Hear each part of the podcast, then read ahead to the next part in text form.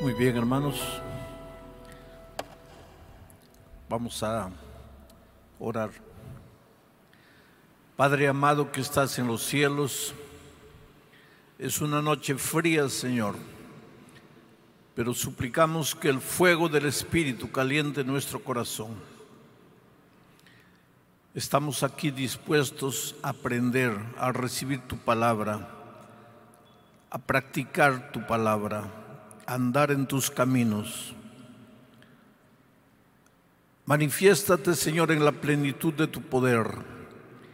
Extiende tu mano y toca la vida de cada persona que está aquí y las miles de personas que están recibiendo la señal por otros medios. Que el Perú entero sea sacudido por tu espíritu. Que tu iglesia sea revivada. Ya estamos cansados de peregrinar en esta tierra. Ya está en la hora de regresar para casa, Señor.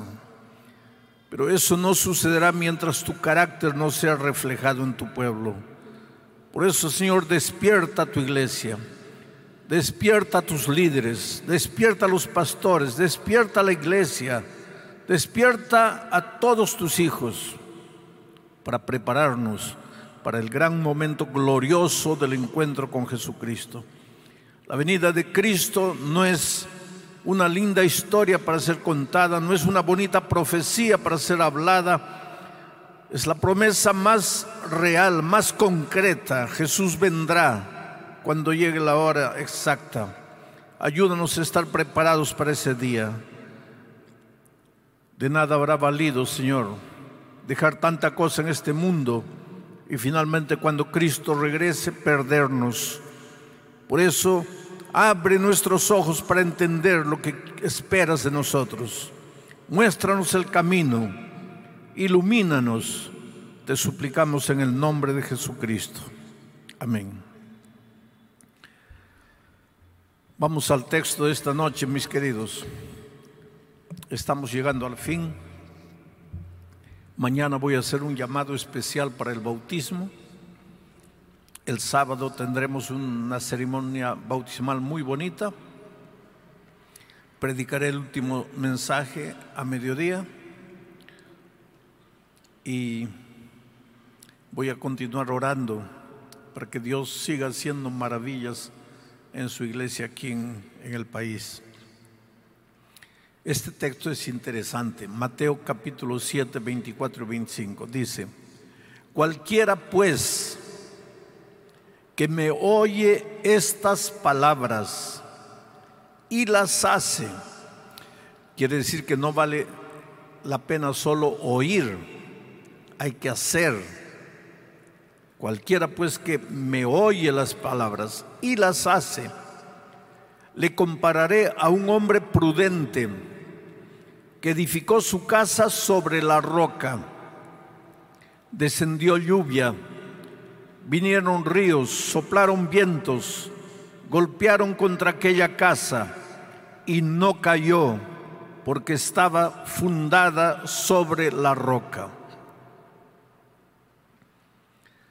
No basta aceptar el Evangelio, es necesario permanecer firme hasta el día de la venida de Cristo. Pero si hay algo que el diablo no quiere, es que cuando Cristo venga tú estés listo. Entonces Él va a hacer de todo para destruir tu fe, tu casa espiritual, tu esperanza. Pero el enemigo está perdido contigo. Si tú edificas tu fe en la roca y no en la arena de esta vida, no en la arena de las consecuciones humanas, sino en la roca que es Cristo Jesús. Ahora, escuchen cómo empieza el versículo. Dice así, cualquiera pues que me oye estas palabras, ¿qué palabras? ¿A qué se refiere Jesús ahí? Estas palabras. Entonces, para entender cuáles son esas palabras, habría que leer los versículos 21, 22, 23, desde el 20 tal vez. ¿Y qué se habla en esas palabras? Ahí están los famosos versículos que todo adventista conoce. No todo el que me dice, Señor, Señor, entrará en el reino de los cielos, sino aquel que hace la voluntad de mi Padre. Y nosotros siempre hemos enseñado, generalmente en nuestros estudios bíblicos, cuando estudiamos con personas que quieren conocer la palabra de Dios y que no han entendido el valor de los mandamientos, les decimos, aquí dice que no basta decir Señor, Señor, sino que hay que guardar los mandamientos. Y yo no dudo que hacer la voluntad del Padre es guardar mandamientos, pero el texto no está diciendo eso. Nosotros a veces le hacemos decir al texto lo que el texto no está diciendo. El texto dice, no todo el que me dice Señor, Señor, entrará en el reino de los cielos, sino el que hace la voluntad de mi Padre. ¿Y cuál es la voluntad del Padre? Nosotros siempre decimos, es, es guardar los mandamientos de Dios. Pero esa gente a la que Jesús le está hablando guarda los mandamientos de Dios, porque cuando ellos perciben que se van a perder, reclaman y dicen, pero Señor, en tu nombre no profetizamos, en tu nombre no expulsamos demonios, en tu nombre no hicimos milagros. Quiere decir que esa gente que diezmaba hasta la menta y el comino, esa gente que el sábado no andaba más de mil pasos, esa gente ya estaba en un nivel superior a simplemente guardar mandamientos. Ellos ya estaban profetizando, ya estaban expulsando demonios, ya estaban haciendo milagros. ¿Alguno de ustedes expulsó algún demonio? Yo creo que sí, tal vez. Pero algunos de ustedes ya hizo un milagro, ya hizo andar un paralítico. ¿Algunos de ustedes profetizó? Quiere decir, esa gente no solo guardaba mandamientos, ya estaba en un nivel superior. Y sin embargo no hacía la voluntad del Padre. Entonces, ¿en qué consiste hacer la voluntad del Padre? ¿Qué es hacer la voluntad del Padre? Claro que incluye también practicar sus enseñanzas, guardar sus mandamientos, pero hacer la voluntad del Padre en este contexto todo es básicamente edificar la fe en Cristo, edificar la casa espiritual en Cristo. Cristo es la roca, Cristo es la roca. Y cuando tú edificas tu fe en Cristo, pase lo que pase, suceda lo que suceda, vengan vientos, vengan tormentas, vengan tempestades, tu fe va a permanecer hasta el fin. Es por eso que lo primero que tienes que hacer en la vida cristiana es descubrir a Jesús como el gran amor de tu vida. Yo he visto gente pasando momentos difíciles y a veces esa gente con lágrimas dice, pastor, el diablo puede hacer lo que quiera conmigo.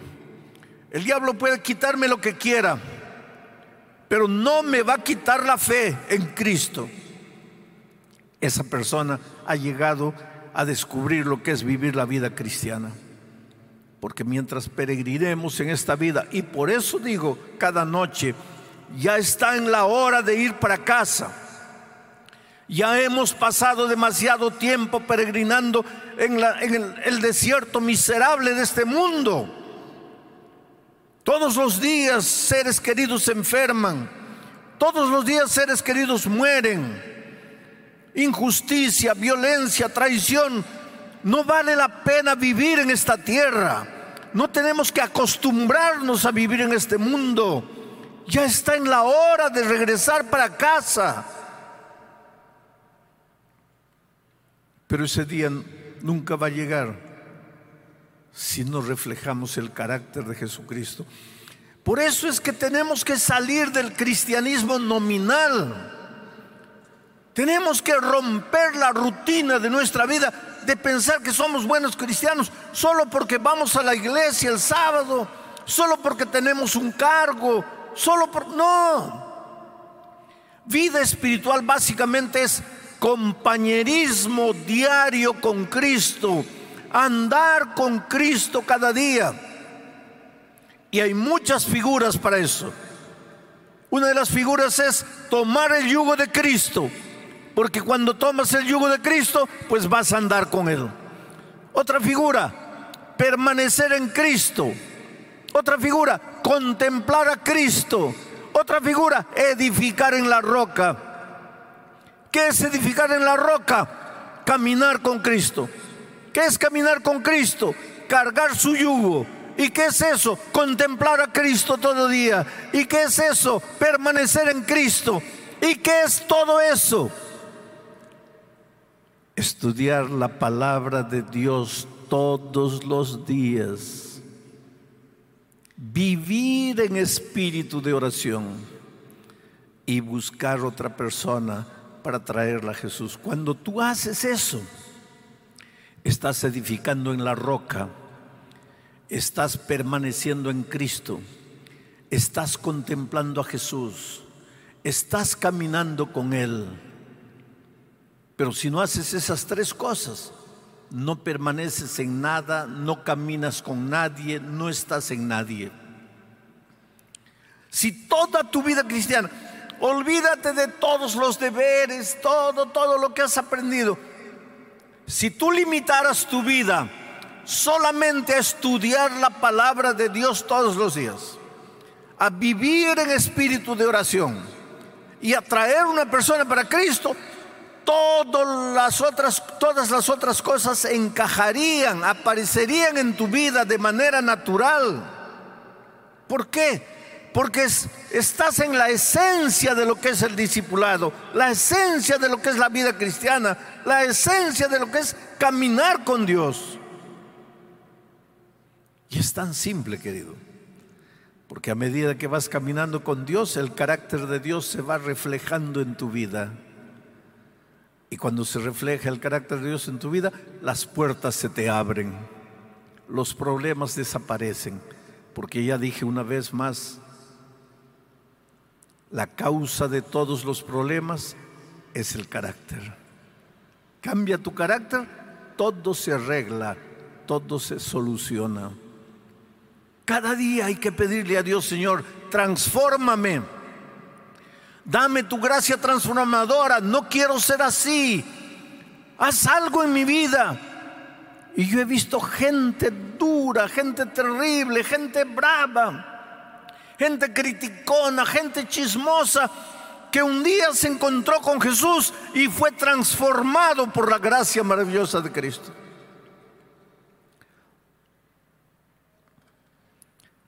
Miren lo que dice esta cita del Espíritu de Profecía. El humilde de corazón. ¿Quién es el humilde de corazón? el que diariamente ha sentido la importancia de unir su alma con la roca eterna. ¿Cómo es que tú sientes la importancia de unir tu alma con la roca eterna? Cuando oras, cuando vives en espíritu de oración, cuando buscas una persona para Cristo. Ahí, cuando tú haces esas cosas, estás demostrando que tú le das importancia al hecho de unir tu alma con la roca eterna. Esa roca eterna es Cristo. Y cuando haces eso, estás construyendo tu vida espiritual en la roca eterna que es Cristo y vengan los vendavales de la vida, vas a permanecer firme porque has construido tu vida en la roca eterna que es Cristo. Y el otro día una hermana me preguntó, y pastor, usted menciona tres cosas, tres cosas, tres cosas. ¿Dos no valdría? Infelizmente dos no vale. Y te voy a explicar por qué. Esto funciona como la dinamita. La dinamita está formada por tres elementos. La mecha, la pólvora y el detonador. Tres elementos. Mecha y pólvora no es dinamita. Detonador y pólvora no es dinamita. Pólvora y detonador no es dinamita. Mecha y detonador no es dinamita. Pero junta los tres elementos y sal corriendo, porque eso es dinamita. En la vida espiritual es igual así. Pero mucha gente dice así, ah, pastor, yo oro de alguna manera. Yo estudio la Biblia de alguna manera. Lo único que me falta es traer una persona para Cristo, hacer otro discípulo. Pero si oro y estudio la Biblia, dos, solo me falta traer uno, dos a uno, ya estoy bien. No, querido, no estás bien. Dos a uno funciona cuando juega la U con alianza. Pero en la vida cristiana, dos a uno igual a cero. No vale.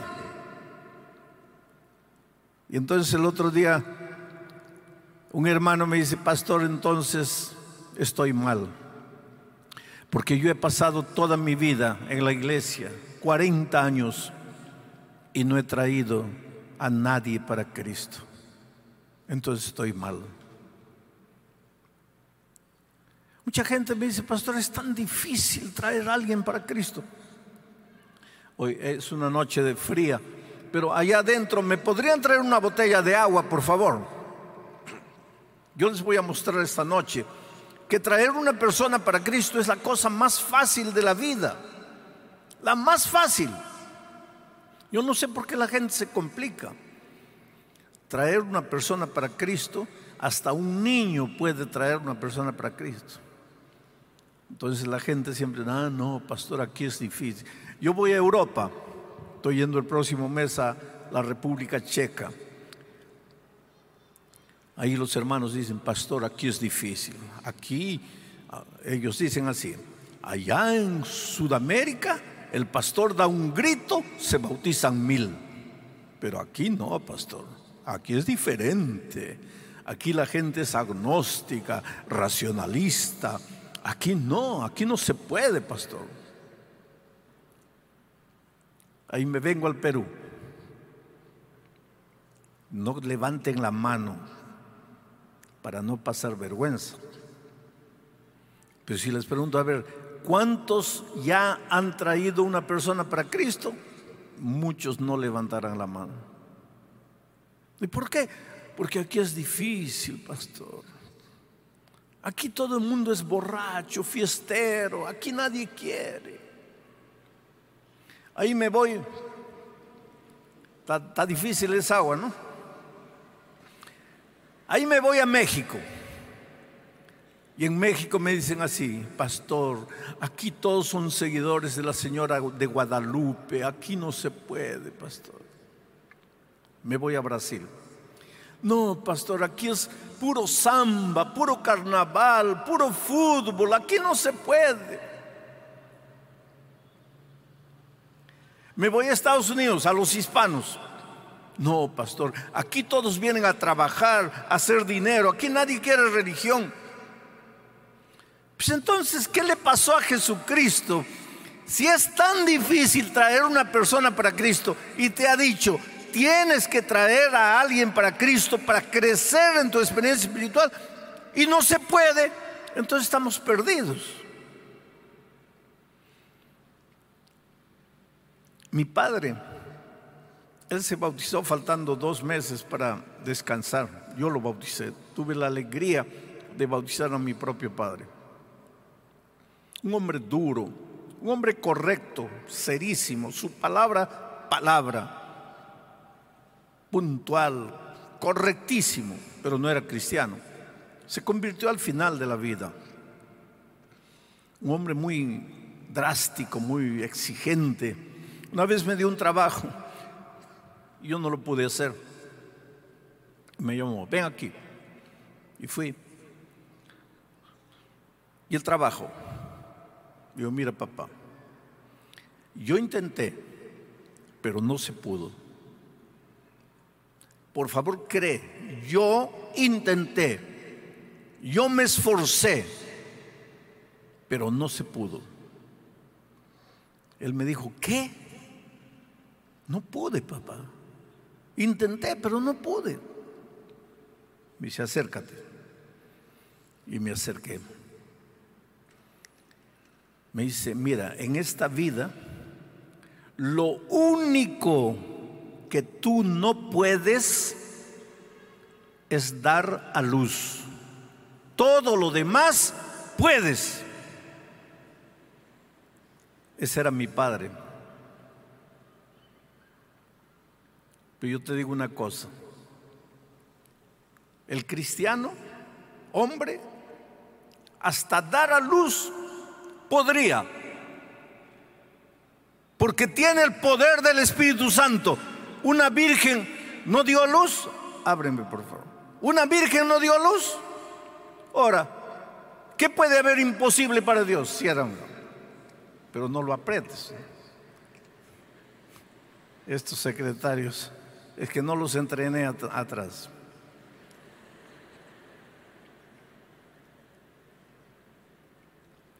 Traer una persona para Cristo es fácil, hermanos. Fácil.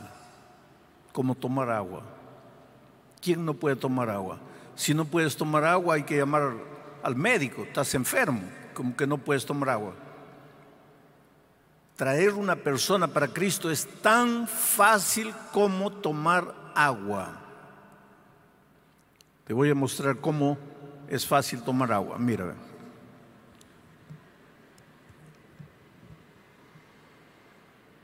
Mira.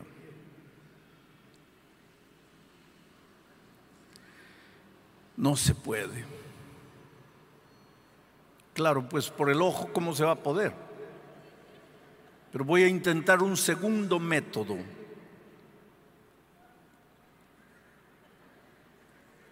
No se puede. Voy a intentar un tercer método.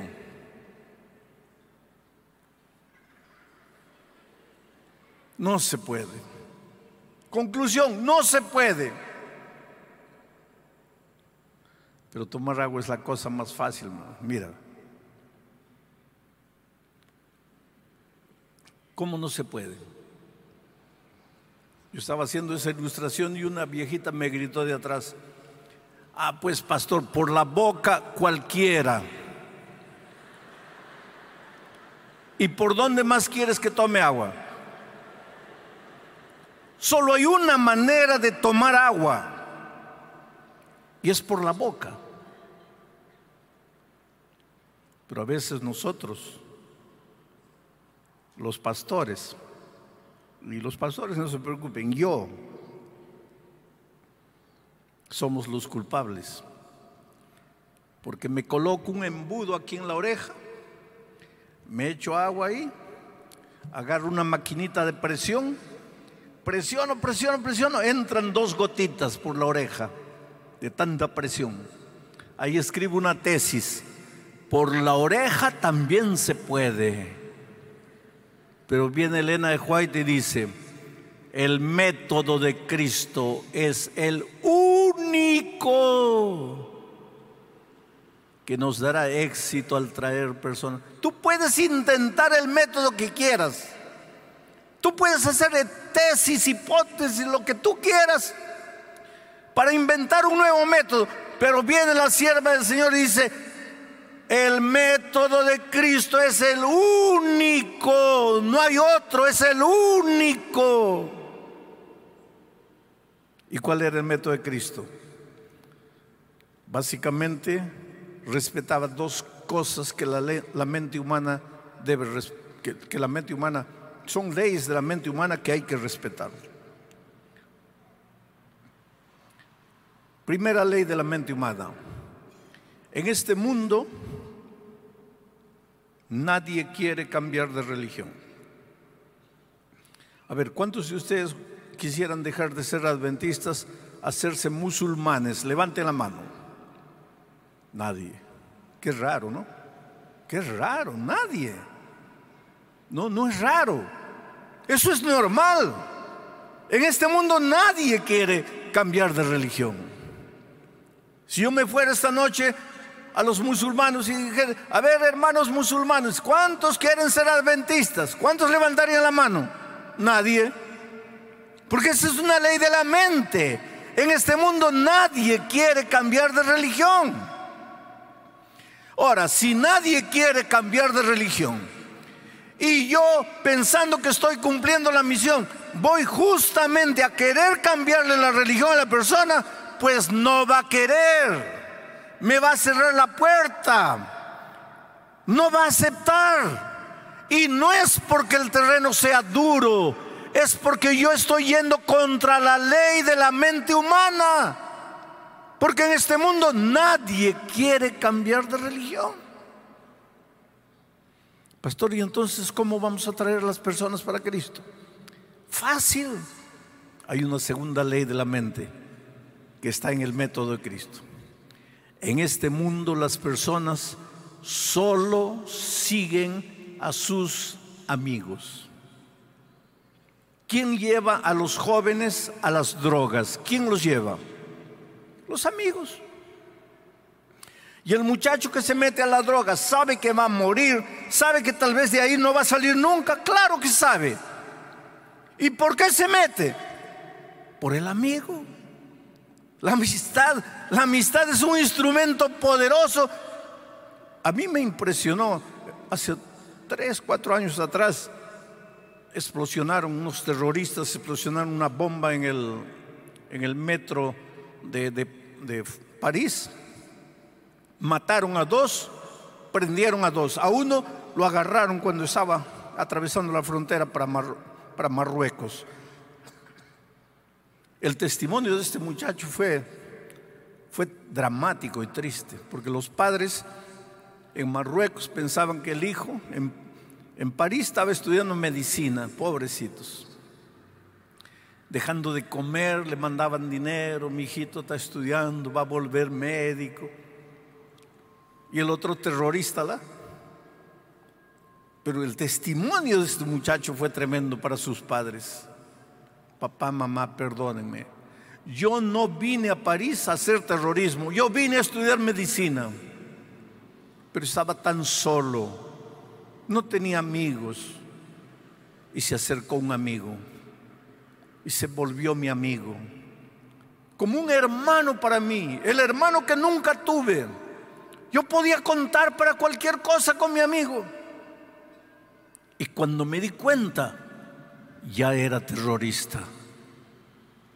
¿Te das cuenta del poder de la amistad? Ahora, si una persona es capaz de llegar a la droga, es capaz de llegar al terrorismo por causa de la amistad, no, pondría, no podría tornarse un discípulo de Cristo si tú fueras y en lugar de hablar de religión, conquistaras el corazón de las personas, te hicieras amigo, la persona miraría a Cristo en ti. ¿No podrías traerla? Claro, es la cosa más fácil. Yo he visto niños de 12, 13 años trayendo personas para Cristo. Yo he visto ancianos trayendo para, personas para Cristo. He visto hermanas ya de edad que nunca habían sentido el gozo de traer a alguien para Cristo salir Ahora viene la pregunta, pastor, ¿y si yo intenté con uno, intenté con otro, intenté y nadie vino? Tú no te preocupes, porque ya dije el sábado, la conversión es un asunto de Dios, no es tuyo. Tú muévete, tú ve, tú busca a la persona, tú acércate, trata de hacerte amigo. Y si cuando Cristo viene no lograste traer a nadie, pero estuviste en permanente acción, estás listo para ir con Cristo al reino de los cielos. Porque en esa testificación estudias la Biblia, vives en espíritu de, oración y vas trayendo a alguien para Cristo, lógicamente que vas caminando con Cristo. El carácter de Cristo se va reflejando en tu vida. Estás edificando en la roca. Pero si tú crees que te vas a salvar porque no usas batería, porque no vistes esta ropa, porque no vas para allá, porque no entras, porque no te sientas, porque no te levantas, porque no te cortas el cabello, porque esto, porque aquello, porque lo otro, estás edificando en la arena. No estás edificando en la roca. Pero si edificas en la roca, vas a vivir como todo cristiano vive. Una vida coherente, una vida de inspiración, una vida para gloria de Dios. Pero eso será el resultado de edificar en la roca, de andar con Dios, de caminar con Él. Vuelvo a repetirte lo que todas las noches te he dicho. Tú eres lo más precioso que Dios tiene, querido. Cómo Dios te ama. A veces te ves en la vida perdido, así, pastor, yo prometo y caigo. Yo tomo la decisión y mi decisión no dura. No sé qué hacer con mi vida. Es porque no has descubierto lo que es caminar con Cristo, querido. Porque el día que descubras lo que es caminar con Cristo, no vas a tener experiencias. No, no digo que no vas a caer, puedes hasta caer, pero te vas a levantar y continuar, caer, levantar y continuar. Y en poco tiempo vas a aprender a no caer más. Miren esta otra cita. Pero una recompensa mejor que la terrena aguarda a los que basando su obra en la roca sólida, ¿cuál es la recompensa mejor que la terrena? Pues el reino de los cielos. Y esa recompensa está esperando a aquellos que basando su obra en la roca sólida, edifican un carácter simétrico. Tú te das cuenta que andar con Cristo, reflejar el carácter, edificar en la roca, edificar el carácter. La misma cosa. Permanecer en Cristo, edificar el carácter. Tomar el yugo de Cristo, edificar el carácter.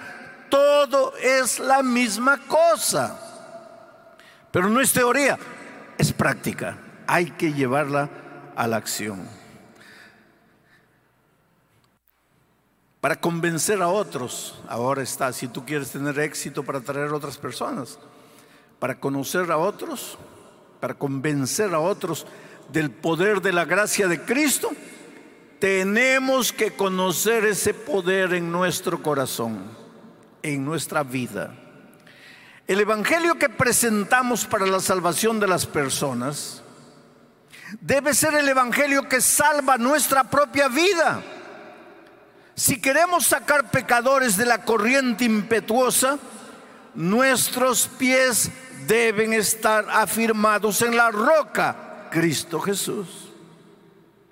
Nunca vas a poder traer una persona para Cristo si no estás edificando en la roca, si tus pies no están en la roca, si no caes en la roca. Vuestra mente puede estar sujeta en cautiverio a la voluntad de Cristo y Él puede poner sobre ustedes su propia inscripción, su carácter contemplándolo, pueden ser transformados de gloria en gloria, de carácter en carácter. Cuando caigan sobre la roca y sean quebrados, experimentarán el poder de Cristo y otros reconocerán el poder de la verdad en el corazón de ustedes. Pero quiero leerles esta última cita. Parte de ese caminar con Cristo es reconocer la soberanía de Dios en tu vida. Y ahora, esta es una cita para mí como pastor. Dice, algunos dejan de educar. ¿Qué es educar? Educar es un proceso, educar no es un evento. Esta semana es un evento. La educación no es un evento. La educación es un proceso, tiene un comienzo pero no tiene fin. Y vas martillando, vas golpeando en la misma tecla hasta que el alumno aprenda. Y ahora viene la sierva del Señor y esto es para los pastores. Dice, algunos dejan de educar a la gente en lo que se refiere al cumplimiento de su deber. La gente disfruta de su predicación, del predicador, pero hay falta de espiritualidad porque no se satisfacen los derechos de Dios. Su pueblo no le da los diezmos y las ofrendas que le pertenecen. los pastores que trabajan con la gente y no les presentan la sencilla voluntad revelada de Dios, son puestos bajo condenación con la gente porque han descuidado su deber. Estoy leyendo esta cita porque hace 15 días, hace, no, dos semanas en Ecuador, un hermano se me acercó y me dice así, pastor, usted está malogrando un poco su predicación. Y le digo, ¿por qué? Me dice, porque usted predicaba Cristo, Cristo, qué cosa maravillosa, pastor. Pero ahora viene predica de diezmo. Ahora esta cita te explica que yo puedo predicar a Cristo como lo estoy predicando esta semana. Yo me emociono cuando hablo de Cristo, porque ¿qué sería de mi vida sin Cristo? Para mí, como Pablo dice, el vivir es Cristo. Queridos, yo estoy jubilado hace 12 años. ¿Qué es lo que hago predicando? Yo no recibo dinero por, predicar. Voy a muchos países africanos pagando mis propios gastos. ¿Por qué? ¿Qué, me mueve a, eso? La pasión por Cristo, la pasión por la iglesia de Dios. Y cuando te predico del diezmo, no es porque me han dicho, pastor, predique del diezmo porque estamos mal financieramente. No, pues, ahí yo, yo estaría vendiendo mi ministerio. ¿Te explica esta cita por qué? Porque si yo no te enseño a ser fiel a Dios, cuando Cristo venga, yo voy a tener, dar, que darle cuenta a Dios. Dices, los pastores que trabajan con la gente y no les presentan la sencilla voluntad revelada de Dios, y está hablando del diezmo, son puestos bajo condenación con la propia gente que ha descuidado su deber. Y mi sueño es ir, con Cristo. Si tú me preguntas, pastor, ¿cuál es el sueño más grande que tiene usted? Es ver a Cristo volviendo. Es correr, es poder abrazarlo. Es ver a mi padre, a mi madre resucitado, a los amigos que la muerte me arrancó. Es el sueño que tengo.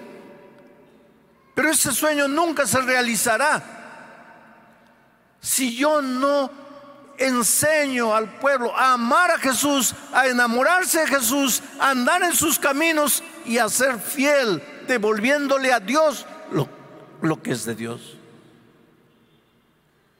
Y cuando tú aprendas a ser fiel a Dios, ah, querido, tú no sabes lo que va a suceder en tu vida. Vas a ser un hombre de fe, una mujer de fe. Las puertas se te van a abrir. Porque Dios es Dios, su palabra es palabra. Sus promesas son eternas, sólidas. Él es la roca. Necesitas crecer. Y si hasta aquí no has sido fiel, necesitas decirle, Señor, yo quiero ser fiel. Yo quiero devolverte lo que es tuyo. Yo quiero colocar a, tu persona, Cristo en primer lugar y caminar con Él. Hace muchos años atrás, después de la guerra con Ecuador, los campos, todos ahí de la frontera quedaron minados.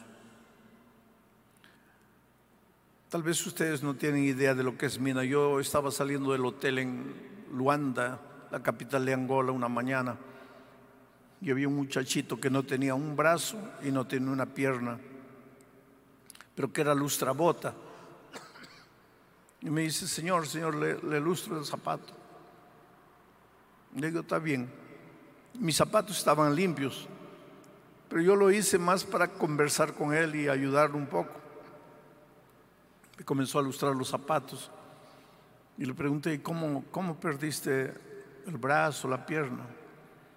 Y él me contó que después de la guerra civil, yo, fui por primera vez a Angola cuando Angola era un país destruido por la guerra civil. completamente acabado, campos minados por todo lado. Y él estaba viniendo a la ciudad un día, papá, mamá, con un poquito de dinero, a hacer compras y a comer todos en el mercado de Luanda, la familia entera. Y de repente un miembro de la familia pisó una mina, la mina explosionó, mató al padre, a la madre, a los seis hermanos. El único que quedó vivo, él, agonizante, sin un brazo y sin una pierna. Y me estaba contando la historia y levantó los ojos y había emoción en sus ojos. Y me dice, yo también debería haber muerto, ¿no es cierto? Este es el mundo en que vivimos. ¿Qué puedo hacer yo como ser humano para ayudar a ese muchacho? Yo también debería muerto, haber muerto. Si murió mi padre, mi madre, mi señor, ¿por qué no morí yo? Esto les cuento para que ustedes vean lo dramático que es, que son los campos minados. Y este, había un militar, su nombre era, es un nombre extraño y difícil, necesito papel, Wild. Él estaba dirigiendo un equipo de soldados desenterrando minas, cada día arriesgando la vida. En las noches se reunían para descansar y él en su corazón decía, Dios mío, sácame de aquí, yo estoy aquí cumpliendo un deber, pero no quiero estar, sácame aquí. Mira, si me transfieren de aquí, si me sacan de aquí, yo, yo sabré que tú eres Dios. Él no tenía religión, él no tenía Dios, nada. Pero al, al ver su vida corriendo peligro, pues lógicamente decía, Señor, haz un milagro, que me saquen de aquí, no quiero vivir aquí.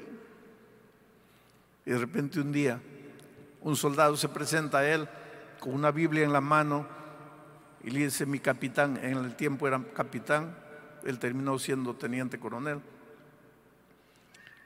Mi capitán, yo quiero entender la Biblia y no puedo. Usted que es capitán, que me ha enseñado tanta cosa, usted que es superior a mí, ¿podría ayudarme a entender? Y él dijo, está bien, dame dos días y dame la Biblia.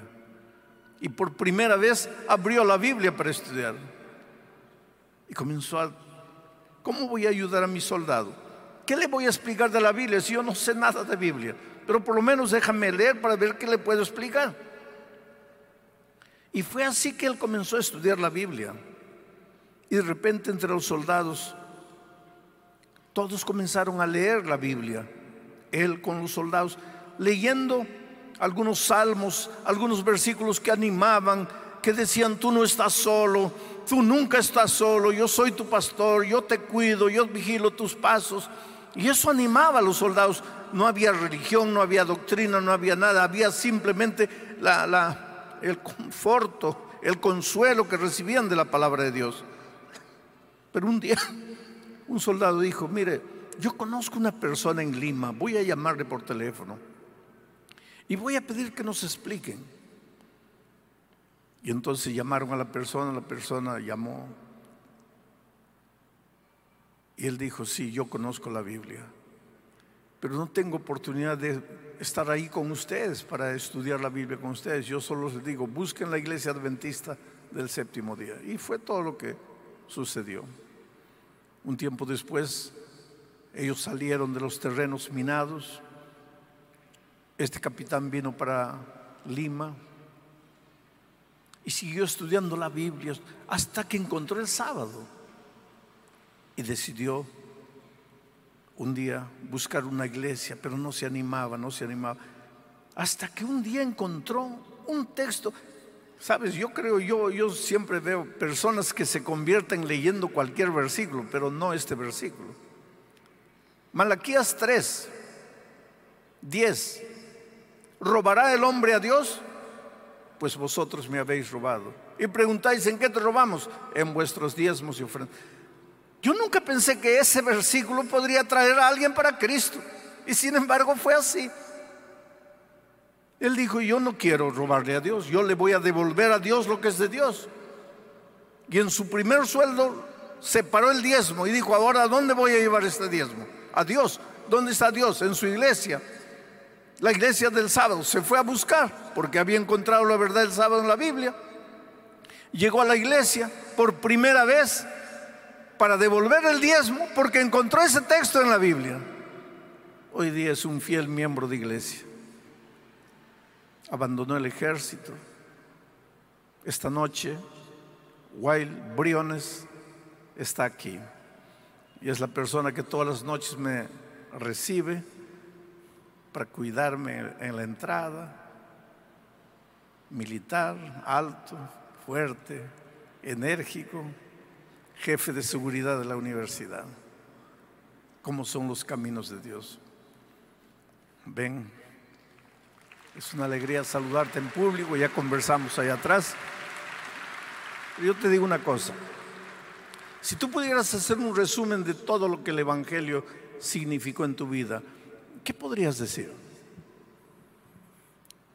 Como resumen en mi vida, yo, yo ahora entiendo que mi vida ha tenido un antes y un después de conocer la palabra.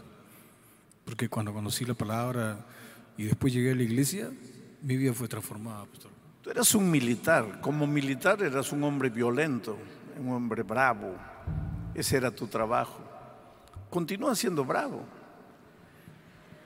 Yo, yo fui entrenado para, para la guerra. Violento no tanto, pero sí, lo repito, fui entrenado. Yo creo que hay una transformación después también. O sea, eh, tiene que pasar todo eso. Y es un proceso, entiendo. En el tiempo que has trabajado aquí en la universidad, alguna vez por tu por la posición que tienes, eres vigilante y todo, has tratado mal a alguien y después el Espíritu de, Dios te ha hablado en el corazón diciendo, mira, no, está correcta esa manera. Si tú quieres reflejar mi carácter, tienes que seguir cambiando. ¿Ha pasado algo así en tu vida o no? Creo que, creo que no. Yo eh, estoy en la iglesia, yo soy diácono, líder de una escuela sabática. En realidad no, no trabajo en la seguridad. Eh, nos designaron de manera especial por, el, por este evento con usted. Pero espero no haber tratado mal a, ninguno de los hermanos, ni mucho menos en la calle tampoco. ¿no? Espero eso. Bueno, que Dios te bendiga. Alegría de conocerte una vez más. Felicidades. Dios es grande y maravilloso y hace, hace maravillas en la vida de las personas, queridos. Esta noche yo quisiera hacerte una invitación, un llamado. ¿Cuántos quisieran decirle, Señor, ayúdame a buscar una persona para Cristo? Ayúdame a acercarme con amor, con tu método. Ayúdame a conquistar el corazón de las personas, después traerlas a mi casa y después llevarlas para la iglesia. Mientras Karen viene a cantar y canta. Yo quisiera que tú te levantes en pie si quieres decirle, Señor, yo quiero buscar un discípulo para ti. Yo quiero que me uses como instrumento. Yo quiero que me ayudes a traer personas para Cristo.